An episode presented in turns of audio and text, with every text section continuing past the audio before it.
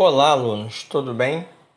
Aqui quem fala é o professor Fábio Mendonça, professor de Educação Física da Secretaria Estadual de Educação do Rio de Janeiro.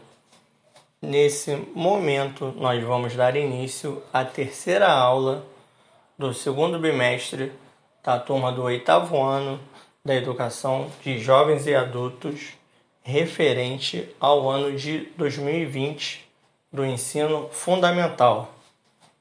Beleza, galera?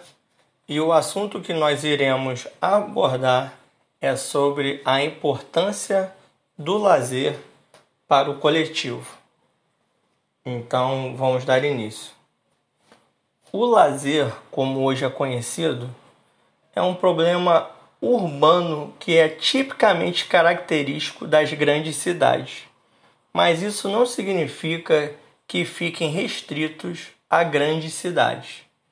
Pois, como existe a mídia para divulgar certas regiões que não são tão urbanizadas. No entanto, esse conceito de lazer é uma relação de duas ideias centrais entre espaço e equipamento. O espaço ele é entendido como suporte para os equipamentos. E os equipamentos são compreendidos como os objetos que organizam o espaço em função de determinada atividade. Com isso, a gente conclui que é possível se exercer atividades de lazer sem um equipamento, mas é impossível fazer um lazer sem a existência de um espaço. A relação entre espaço e equipamentos, na importância da efetivação do lazer, ela é muito importante, pois para a realização de atividades que proporcionem o lazer, torna-se necessário a inter-relação entre os dois. Nos dias de hoje, com o inchaço urbano, as dificuldades são grandes para encontrar espaços adequados que se possa proporcionar para os seres humanos ambientes de qualidade para o lazer sadio. Entretanto, nós podemos ver uma série de descompassos em relação ao espaço de lazer.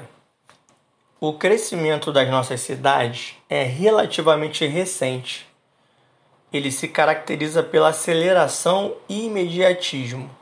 O aumento da população urbana, agravado pelo êxodo rural e pela migração das cidades menores para aquelas que constituem polos de atração de emprego, gera desníveis na ocupação do solo e diferenças marcadamente de um lado as áreas centrais concentradas de benefício e de renda, e de outro lado, a periferia, verdadeiro depósito de habitações.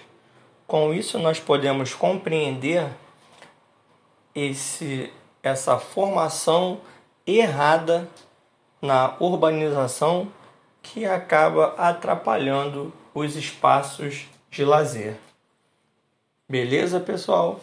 Essa foi a nossa aula de número 3 do segundo bimestre, referente à turma do oitavo ano da Educação de Jovens e Adultos do Ensino Fundamental, referente ao ano de 2020. Eu espero que vocês tenham gostado dessa aula. Aqui quem fala é o professor Fábio Mendonça e até a próxima.